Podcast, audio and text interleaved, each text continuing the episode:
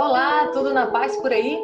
Está no ar mais um podcast E Por Falar em Educação da Associação Brasileira de Mantenedoras de Ensino Superior. Eu sou Carol Augusta e neste episódio vamos falar sobre a expansão da educação à distância. Quem vê atualmente as pessoas aprendendo através do ensino à distância, também chamado de EAD, em seus notebooks, tablets e celulares, pode não ter ideia do quanto tempo esse campo mudou desde a sua criação. É até difícil de acreditar, mas os registros mais remotos de uma experiência EAD são de um curso por correspondência em 1728, com a oferta de um curso profissionalizante anunciado em um jornal nos Estados Unidos. Incrível, não é mesmo? E de lá para cá, com certeza, muita, mas muita coisa evoluiu. As novas tecnologias, como a inteligência artificial, a machine learning e a realidade virtual, se associam à educação à distância para promover mais uma revolução. Contexto que foi acelerado com as consequências do isolamento social e o ensino remoto provocados pela pandemia da Covid-19. Durante os anos de 2010 a 2018, o volume de matrículas EAD cresceu de forma acentuada no Brasil, tornando cada vez mais eminente a ultrapassagem perante o presencial. O cenário de retração econômica foi o responsável pela aceleração deste fenômeno, atraindo em curtíssimo prazo um grande volume de alunos para o modelo EAD. A ABMS, em parceria com a empresa de pesquisas Educa Insights, tem acompanhado constantemente esses números para subsidiar as instituições de ensino, educadores e alunos. E nessa semana, mais um estudo será divulgado desta vez sobre a velocidade do crescimento da educação à distância. Todas essas pesquisas estão disponíveis no site da ABMS para consulta. E para falar sobre essa evolução, que nós reunimos aqui especialistas para um bate-papo no episódio de hoje. Temos aqui conosco Celso Nisquier, diretor-presidente da ABMS reitor da Uni Carioca. Tudo bem, Celso?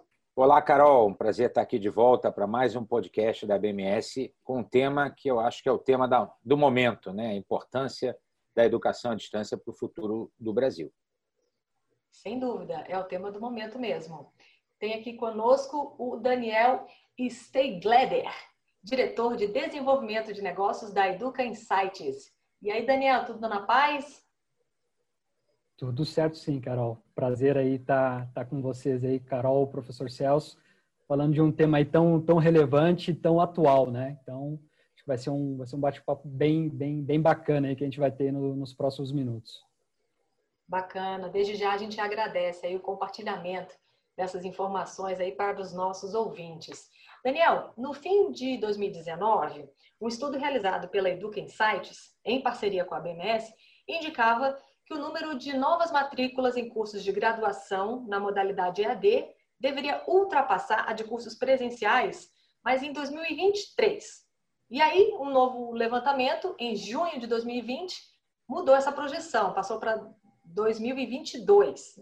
Explica para a gente esse número e quais são as motivações aí para essa mudança. Claro, vamos lá.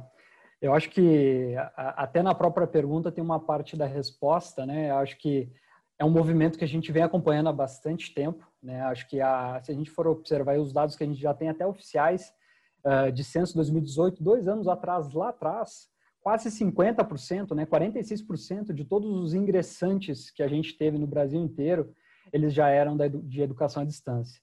E isso ele vem aumentando ano a ano e com o cenário que a gente está vivendo agora no momento de pandemia de Covid-19, a gente enxerga uma aceleração desse movimento que já era observado.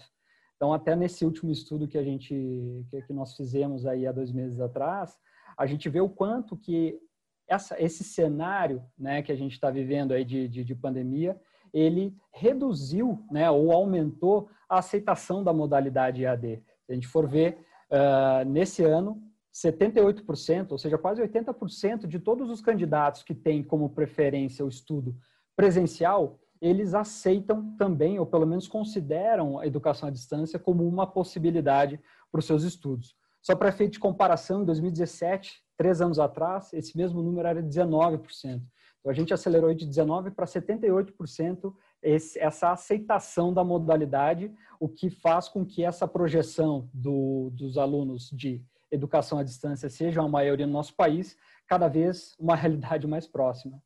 Incrível esse salto, né? Impressionante.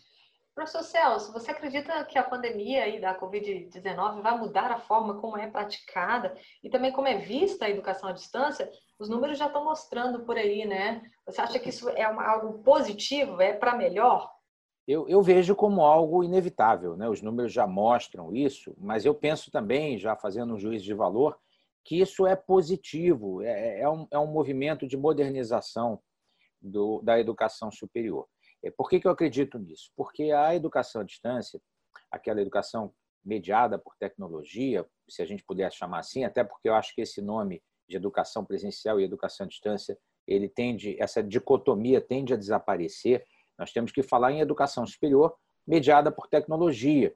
Né? O modelo híbrido, mesmo o que a gente hoje chama de híbrido, é, não vai ser necessário chamar de híbrido, porque todos vão ser, de alguma forma, é, híbridos no sentido de combinar atividade presencial com atividade não presencial. Eu acho que essa é uma evolução.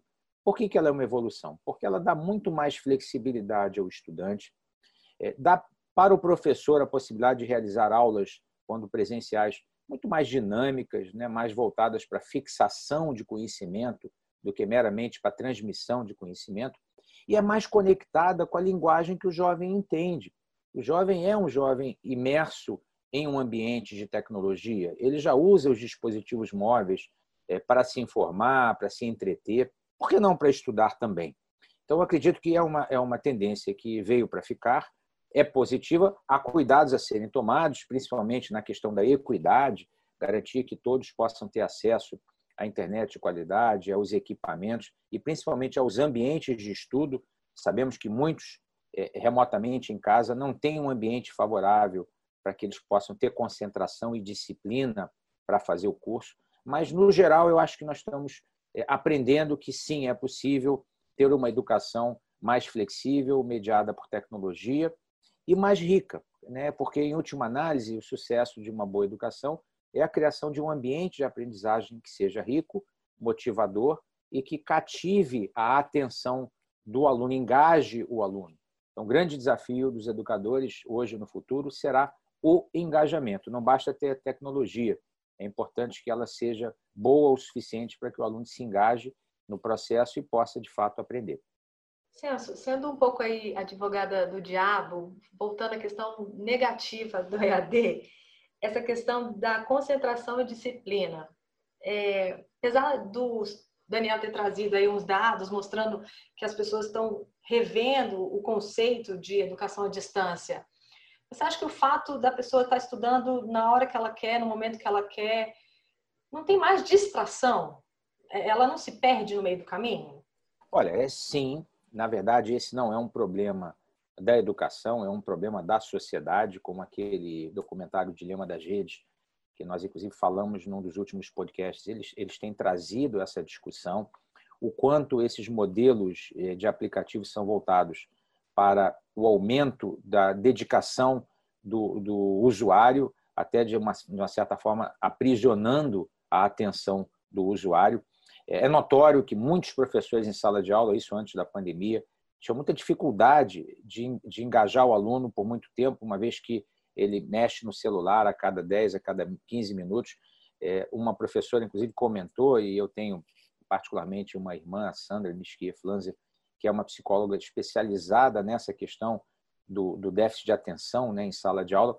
E a professora dizia para ela: olha, é, prender os alunos numa sala hoje por mais de uma hora sem acesso ao celular é uma tortura.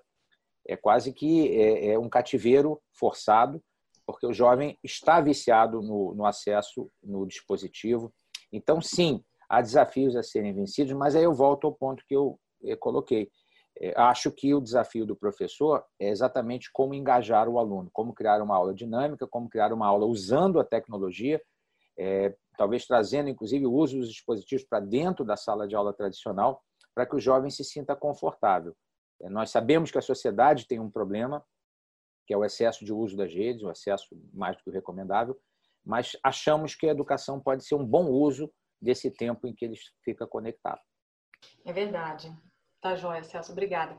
E, Daniel, no último levantamento da Educa Insights, foi apontado que em 2020 a preferência pelo modelo presencial é superior ao EAD, porém a aceitação pela, pelo EAD cresceu, como você mesmo mencionou. Né? Esses números apontam que 68% dos prospectos do ensino presencial mudariam para o EAD para começar os estudos no segundo semestre de 2020 e os prospectos do EAD que antes optavam pelo presencial afirmam que pretendem seguir no EAD mesmo se a condição financeira melhorar.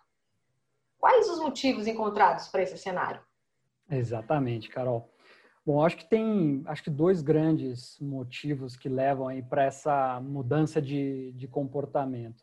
Acho que um deles aí, acho que até foi mencionado já, que é a retração de renda que a gente está vivendo, né? A gente está vivendo aí nesse momento de pandemia, onde o desemprego acelerou de forma desenfreada, a gente teve uh, perda de renda da população de forma significativa, e esses são, de fato, fatores que, que deixam né, esses futuros alunos, né, esses candidatos que queiram entrar no ensino superior aí nos próximos meses, um pouco inseguros, mais inseguros do que assumir aí um, um valor superior uh, ao, ao, que talvez eles estariam dispostos a pagar aí em, em um momento pré-pandemia. Então, acho que esse sim é um fato é, decisor né, nesse, nesse sentido. Então, ele, ele, ele, ele corrobora para que a, que a decisão seja essa.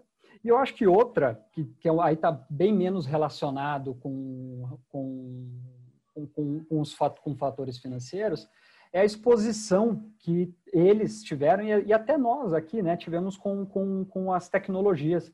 Né? Hoje, quantos de nós aí é, talvez tínhamos até algum certo tipo de receio de fazer, não, essa reunião aqui é muito importante, ela tem que ser presencial. É, essa aula aqui é muito importante, ela tem que ser presencial. Se eu não estiver na frente da pessoa, do professor, a gente tinha esse tipo de receio.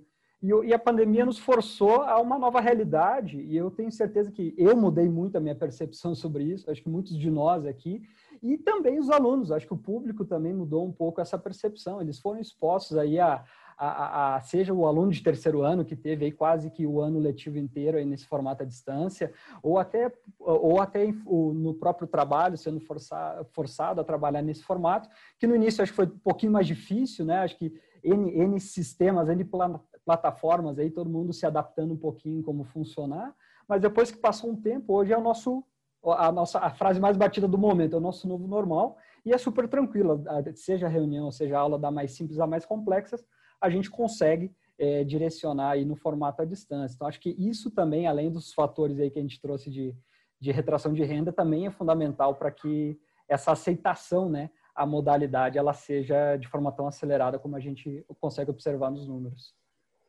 É, continuando a sua linha de raciocínio, Daniel, é, tem um outro estudo da Educa, né, falando aí é, como é que os alunos é, estão lidando, com se preparando aí com, com a Covid e, readaptando a vida, né? E, mas eu quero saber como que as IES lidaram com essa rápida transformação digital aí provocada por esse ensino remoto. Exatamente, né? Como foi algo não planejado, foi tudo da, da, da noite para o dia, né? Acho que a dificuldade foi de, uma, de maneira geral aí para todas as instituições de conseguir colocar aí seus conteúdos, né? Suas, suas aulas, suas atividades relacionadas à aula é, num, num formato diferente do que estava planejado aí algumas semanas ou meses atrás. É, o que a gente observa, eu acho que assim as instituições que já tinham a modalidade EAD né, como uma, um, um, dos seus produtos, né, então tinha o presencial, mas também tinha o EAD ou até o ensino híbrido, como o professor Celso trouxe, eles já tinham a tecnologia de, de certa forma ali implementada e até difundida entre os professores, então foi mais rápido e fácil essa migração, porque as pessoas já estavam de certa forma um pouco mais acostumadas, né, à utilização aí da, da tecnologia. Quem sofreu um pouquinho mais são justamente as instituições que não tinham nada de, é, de conteúdos à distância então tiveram que aí nesse meio tempo, no limite até contratar ferramentas que não tinham. Então isso demorou um pouquinho mais, foi um pouquinho mais é, demorado e, e, e dificultoso de, de, ser implementado.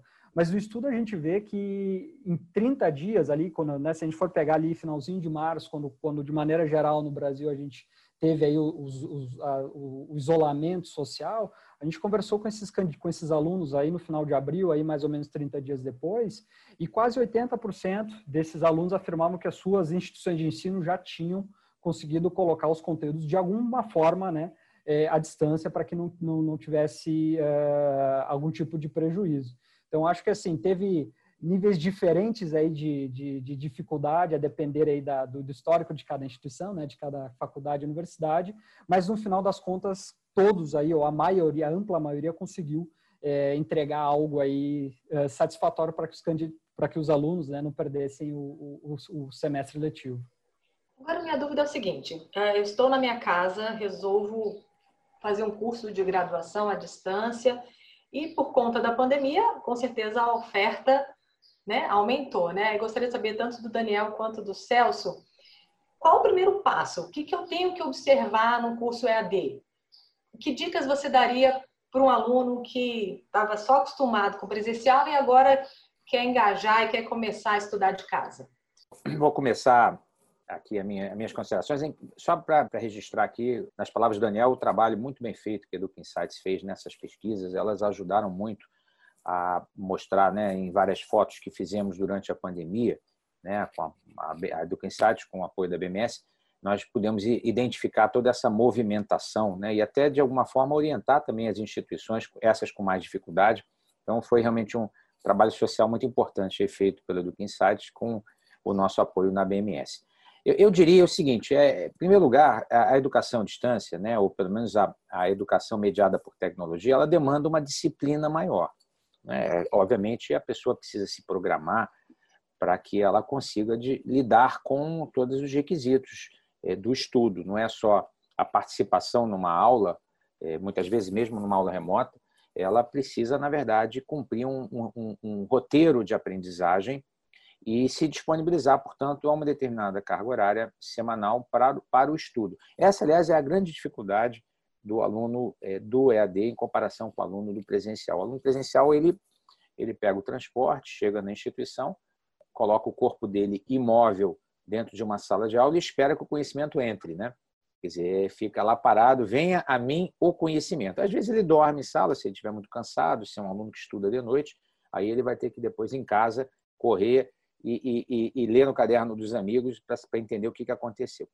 No EAD, se ele não se manifestar numa turma virtual, ele não existe, ele não está lá fisicamente. Então, ele precisa ter uma proatividade maior, precisa ter a disciplina para organizar os seus estudos. É, obviamente, ele precisa ter os recursos tecnológicos, muitos não têm. A gente não pode dizer ainda que o acesso é, é, é, universalizado no Brasil, muitos não têm, é, ou custa caro o acesso, mas tendo todas essas condições, quer dizer, a, a, a disponibilidade, a, a disciplina, é, a disponibilidade de tempo né, e a atitude proativa de saber que não é o professor que ensina, é ele que aprende, né, no, no educação, no, no ensino na educação à distância, é principalmente o aluno que busca aprendizagem. O professor facilita. Né? Muitas vezes ele é até chamado de tutor. É, é, ele não é o professor no sentido tradicional. Então, se a pessoa tiver consciência disso, ela vai usufruir muito bem dessa experiência e vai fazer um bom curso superior. Inclusive, os resultados mostram, Carol, que alguns cursos é, de, edu, né, de educação à distância, né, de educação superior à distância, é, têm resultados equivalentes ou melhores do que a graduação tradicional, comparando ENADES. Isso porque quem consegue cumprir todos esses rituais e chegar ao fim do curso, ele, ele certamente mostrou, além do conhecimento, outras habilidades, até soft skills, como essas de disciplina e de organização de tempo. Então, eu diria, sem medo de, de estar exagerando, que um aluno que conclui um curso é, superior à distância, ele está mais bem preparado para o que precisa no mercado de trabalho, que inclusive demanda esse tipo de proatividade e de disciplina, do que um aluno da educação tradicional. Eu sei que a minha afirmação é polêmica, é, mas eu certamente tenho experiência própria posso citar o próprio curso de marketing da Unicarioca, que no caso do marketing deu o primeiro vestibular, é, teve um resultado muito bom e ficou melhor do que o curso de marketing presencial da própria Unicarioca. É, então, eu, eu sei por experiência própria que é possível sim fazer um ótimo trabalho, desde que, indo lá na sua questão original, o aluno se prepare para isso e tenha consciência de que ele terá que ter muito mais disciplina, muito mais organização do tempo e muito mais proatividade. Você concorda, Daniel?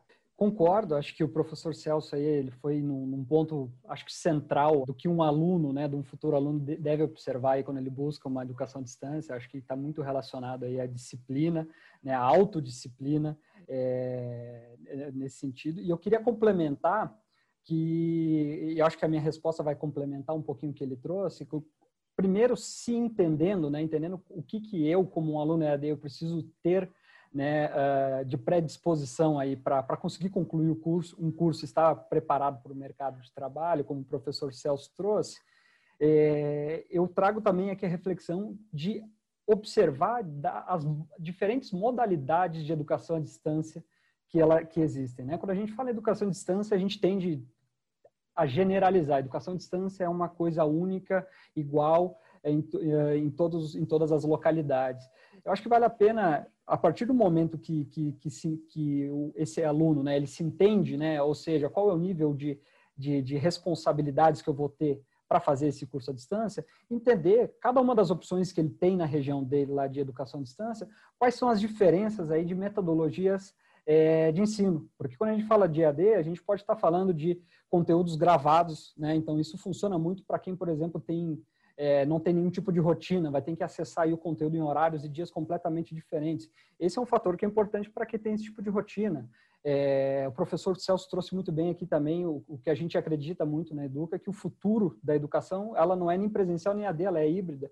É difícil a gente falar de educação sem tecnologia hoje em dia. Acho que é, isso tende, em algum momento, a cada vez mais a convergir. Então, tem cursos aí, talvez na área mais técnica, da área da saúde, na área de engenharias, aonde tenha que ter aí, talvez, algumas disciplinas em laboratório, alguma coisa mais específica, e aí as demais disciplinas no formato à distância. A gente pode falar também de aulas ao vivo, né, que agora que, que, que acelerou muito essa modalidade agora em função da pandemia, que é, é mais ou menos como as nossas reuniões que nós fazemos aí diariamente aí nas, diferentes plataformas de, de videoconferências, é algo que está acontecendo ao vivo e a interação acontece ali entre os alunos e o professor no momento, num horário pré-determinado. Então, são só alguns exemplos da, da, das, dos diferentes tipos de entrega que a modalidade, a distância, ela pode fazer. E eu acho que é muito importante se ater a cada uma delas e ver qual delas né, que faz mais sentido aí para a rotina, para o estilo de vida desse futuro aluno. Ou seja, não tem desculpa para quem não quiser aprender, né? para quem não quiser adquirir conhecimento, porque realmente existem ferramentas, o conteúdo está aí, as instituições de ensino superior estão oferecendo, basta procurar, né? Eu gostaria de falar com o professor Celso o seguinte: é, o Conselho Nacional de Educação aprovou a resolução que prorroga a autorização do uso de recursos tecnológicos como uma opção para o ensino presencial até o fim de 2021.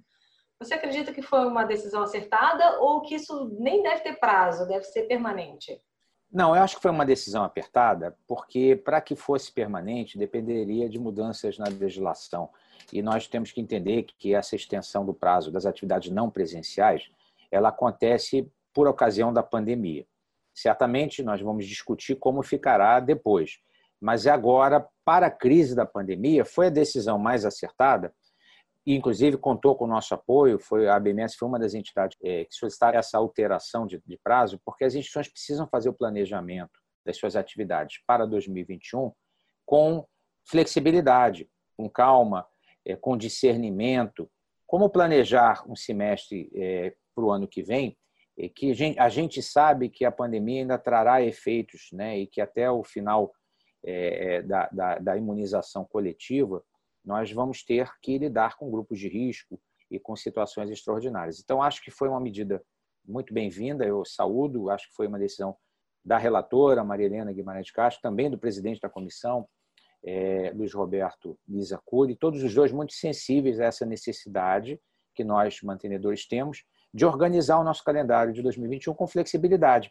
Até porque muitas aulas terão que ser repostas, muitas atividades terão que ser dobradas para compensar o período em que não foi possível oferecer aulas presenciais. Por tudo isso, eu acho que é, isso essa decisão, se homologada pelo ministro, e já pedimos também ao ministro que homologue esse, essa decisão do Conselho e que publique a extensão do prazo da portaria 544 até 31 de dezembro de 2021, acreditamos que essa é a melhor maneira de lidar com os efeitos pós-pandemia. E, portanto, é, tudo o que estamos trazendo hoje de legado certamente vai ficar para o futuro. Mas não era o momento de dar essa decisão definitiva. Eu acho que o momento é de resolver a questão da pandemia e depois discutir é, tudo o que se teve de benefícios e aprendizagem nesse período, e aí sim discutir uma maneira de encarar a educação superior, não dividida entre presencial e a distância, porque, como nós falamos, o próprio Daniel colocou isso muito bem, é, não cabe mais essa dicotomia. Né? Vamos falar de educação superior, vamos credenciar uma vez só a instituição, porque ter dois credenciamentos para o presencial e para o EAD é uma instituição só. Uma vez credenciada, ela decide como ela quer oferecer os seus programas, se ela quer fazer é, totalmente presencial, se ela quer fazer combinando presença e não presença. Hoje já é possível 40% da carga horária de um curso de graduação ser feita com atividades não presenciais. Então, hoje, hoje o, o híbrido já é possível, mesmo para quem não tem credenciamento de EAD. Então, é preciso modernizar também a legislação para reconhecer essa nova realidade, essa nova realidade que o mundo, eh, o mundo educacional virou híbrido. Nós temos que aprender a lidar com isso. Celso, você tocou num ponto interessante que você falou planejamento, né? As instituições, a área de educação é muito ligada nisso, né? Muito focada nessa questão. É, como que as IES podem aproveitar então esse momento para 2021 de rever seus investimentos, de fazer essa adaptação do ensino híbrido, mudar suas infraestruturas, a metodologia do ensino? Qual a sua opinião em relação a isso? Bom, a primeira manifestação minha é de preocupação. Nós sabemos que muitas instituições pelo Brasil, principalmente as pequenas e médias, é, precisarão de recursos para fazer essa transformação digital. É por isso que a BMS tem atuado no sentido de solicitar ao Ministério da Economia e às entidades de financiamento condições especiais e financiamentos específicos para as instituições poderem fazer essa migração, investir em equipamento, em banda é, de internet, é, capacitar seus professores, né, comprar ferramentas importantes para isso. É, enfim, tem todo um, planejamento de transformação digital. Nós, da BMS, quando criamos o, o, laboratório, né, BMS Lab, quando criamos o nosso link, Laboratório de Inovação e Criatividade, já pensávamos nisso isso antes da pandemia. Agora a necessidade ficou muito maior. As instituições precisam lidar com isso. O que eu recomendo para uma instituição é, de qualquer tamanho, mas principalmente para as pequenas e médias, é que elas já comecem a usar os 40% da lei para começar a construir um processo de mudança cultural nas suas organizações, preparando os professores. Não esqueçam, tudo começa ou termina pelo professor. Então, a capacitação do professor, a sensibilização para essa necessidade de entender o seu novo papel. O professor não é mais o único dono do conhecimento, ele é um facilitador da aprendizagem. E é, portanto, dentro de sala de aula que o professor pode e deve mudar a atitude. Mas não é só investimento tecnológico. As salas de aula presenciais, quando voltarem, elas vão ser diferentes. É muito difícil hoje trazer um aluno de volta, onde ele recebe em casa todo esse conhecimento, para assistir o mesmo, a mesma aula sendo transmitida presencialmente. Por que ele vai fazer isso? Se era mais fácil receber essa informação em casa. Então, as salas de aula têm que se adaptar também com metodologias ativas e, tem, e vão se tornar mais dinâmicas, o professor, muito provavelmente, o aluno já vai ter acesso ao conhecimento antes de chegar na sala de aula. A sala de aula ele vai aplicar o conhecimento. Esse novo modelo é o que vai emergir, é o que as pesquisas indicam. Para isso, as instituições têm que se preparar. Comecem com seus professores, comecem com os investimentos necessários de infraestrutura e, e deixem que os próprios alunos indiquem o caminho. É muito importante, porque ouvir o aluno é importante. Ele é o principal interessado. Né? E ele já é um nativo digital, ele já usa a tecnologia, ele vai nos mostrar para onde ele está indo. Se um professor de uma instituição estiver em sala de aula e os alunos não estiverem prestando a atenção, é, não é um problema do aluno, é um problema do professor e da instituição. O professor precisa saber engajar o aluno na sua aula. Não adianta botar culpa nessa geração, essa geração já nasceu assim, parece que já nasce com o celular na mão. Né? Já é desde a maternidade, a criança já nasce, sai do útero segurando um aparelho. Então, para essa geração de nativos digitais, é, nós temos que nos adaptar e esse trabalho não é fácil, mas deve começar logo, a partir principalmente do professor em sala de aula. Daniel, olhando esses estudos atuais aí do Educa Sites, Vamos imaginar aqui uma bola de cristal daqui a 50 anos. Como é que vai ser essa educação à distância, hein? Difícil. Mas vamos lá, 50 anos falando aqui para frente. Eu acho que assim, pegar um pouquinho da minha, da minha resposta anterior, que, né, como eu falei, a gente acredita, acho que, é, que a tecnologia e a educação, elas cada vez andam mais de mãos dadas, né? Acho que isso tende a só acelerar esse processo ano a ano. Se a gente falar isso lá na frente, eu acho que a sala de aula ela vai deixar de ser um ambiente físico, né? Eu acho que a gente pode falar aí até terminologias que a gente usa aí de, de outras indústrias aí de, de varejo, etc, né? Omnichannel que é o professor e a sala de aula ela vai estar em todos os lugares. A gente fala hoje muito do, do nativo digital, é, mas não é só o computador, não é só o, celular, é, é, todos esses aplicativos aí que nós temos em televisão, esses auxiliares de, de, de áudio que nós temos aí também, que hoje a gente faz uma pergunta para uma Alexa, ela responde, né? Como que isso vai entrar na educação? Acho que é um, é um grande desafio que a gente vai ter aí é, de como adaptar, né? Acho que a, a educação para todas as tecnologias, primeiro, que já existem, e se a gente falar daqui a 50 anos, sabe-se lá o que, que a gente vai enxergar em termos de evolução de tecnologia ao longo dessa caminhada. Então, acho que o grande desafio vai ser a gente adaptar aí tudo que surgir para que a gente use a favor né, da educação e que a gente tenha cada vez pessoas mais capacitadas para o mercado de trabalho. Daniel, lá em 2070 a gente ouve esse podcast de novo, tá? Para saber se você acertou aí na previsão. Mas para que isso aconteça também, né? Eu gostaria de passar a bola agora para o professor Celso, é, com relação ao Ministério da Educação. Se é, o Ministério, o MEC está preparado para acolher esse avanço desses estudos, desses cursos. Na sua opinião, o que, que ainda precisa ser feito? Não, não está preparado não. Eu acho até que há boa intenção de rever a legislação. No caso, é, tivemos recentemente com o presidente do INEP, que pensa em rever a lei dos sinais e as avaliações. Quer dizer, há uma consciência do próprio secretário de regulação, com quem nós também estivemos, professor Danilo, há uma consciência de que as ferramentas tecnológicas, principalmente os modelos preditivos, podem ajudar muito na tarefa de regulação e supervisão de atividades, ou seja, há uma percepção positiva de que é preciso modernizar a legislação educacional brasileira.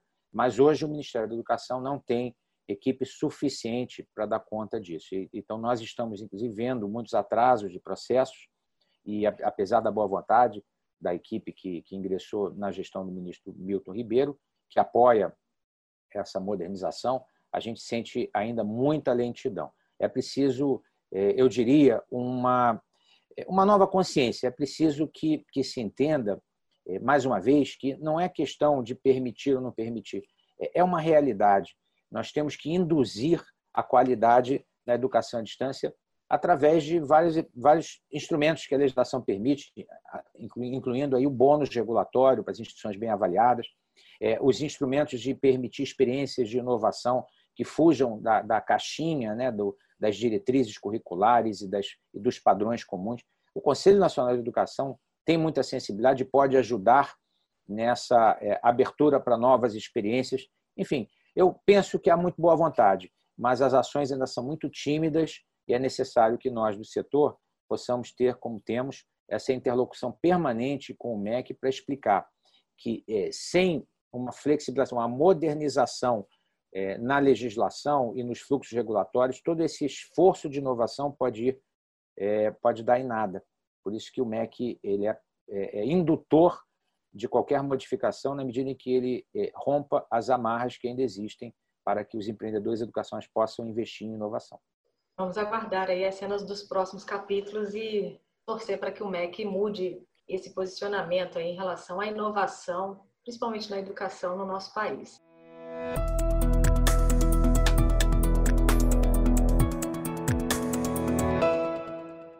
Bom, a gente já está finalizando e aí eu gostaria de saber, como a gente sempre faz ao final do nosso podcast, a gente sempre ouve aí uma dica interessante dos nossos convidados, se eles têm algum livro, um documentário, um curso, um vídeo e até mesmo um podcast sobre esse tema que nós estamos comentando aqui, educação à distância. Vou começar com o Daniel. Daniel, o que, que você sugere?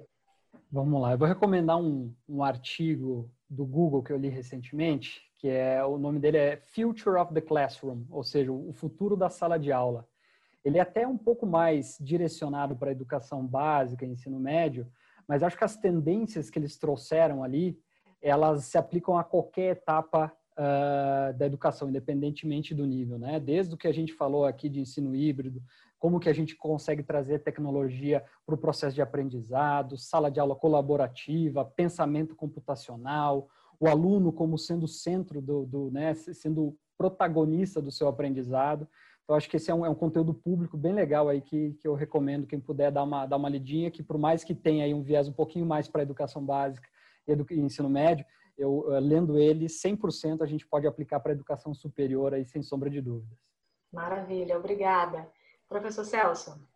Eu queria recomendar a leitura atenta é, das quatro ondas, que são as pesquisas que a Educa Insights produziu com a colaboração da BMS e que estão, é, os links estão no nosso portal, no portal da BMS.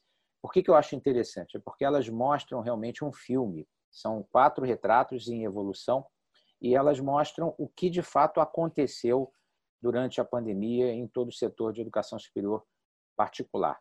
É, possivelmente no futuro esses, é, essas pesquisas servirão de análise para se entender todo esse esforço maravilhoso que foi feito de adaptação para o mundo das aulas remotas, esse trabalho heróico que as mantenedoras fizeram. E ali está retratado mês a mês, desde o final de março, abril, maio, junho, é, a evolução dessa transformação. Recomendo fortemente, eh, não só para especialistas que queiram fazer isso, mas para todos os mantenedores, para que possamos refletir sobre esse legado, porque a nossa tarefa foi árdua, mas acho que nós vencemos. Mantivemos é, os 6 milhões e meio de estudantes da educação superior particular em atividade, não foi perdido o semestre letivo, e eu diria que hoje, inclusive, muitos jovens já se adaptaram e até preferem a modalidade de atividades remotas. Não quero dizer com isso que nós não devemos voltar, porque a socialização, a presença física é fundamental. Todos queremos voltar o mais rápido possível, assim que for possível. Mas eu acho que o que nós fizemos é, é histórico e ficou registrado nessas pesquisas que estão, tem os links lá no nosso portal da BMS. Com certeza, Celso. Acho que as instituições de ensino superior particular fizeram realmente uma revolução aí por conta da pandemia e a gente espera daqui para frente colher bons frutos, né? Queria muito agradecer o tempo que gastou aqui conosco, ao Daniel e ao professor Celso. E você pode acompanhar sempre que quiser o nosso podcast. Todas essas indicações ficam disponíveis aqui na descrição do episódio. E você sempre pode colaborar conosco, mandando algum comentário, alguma dúvida e até mesmo uma sugestão de pauta. É só mandar um e-mail para a gente para e por falar em. Um grande abraço e a gente se vê no próximo podcast. Até lá!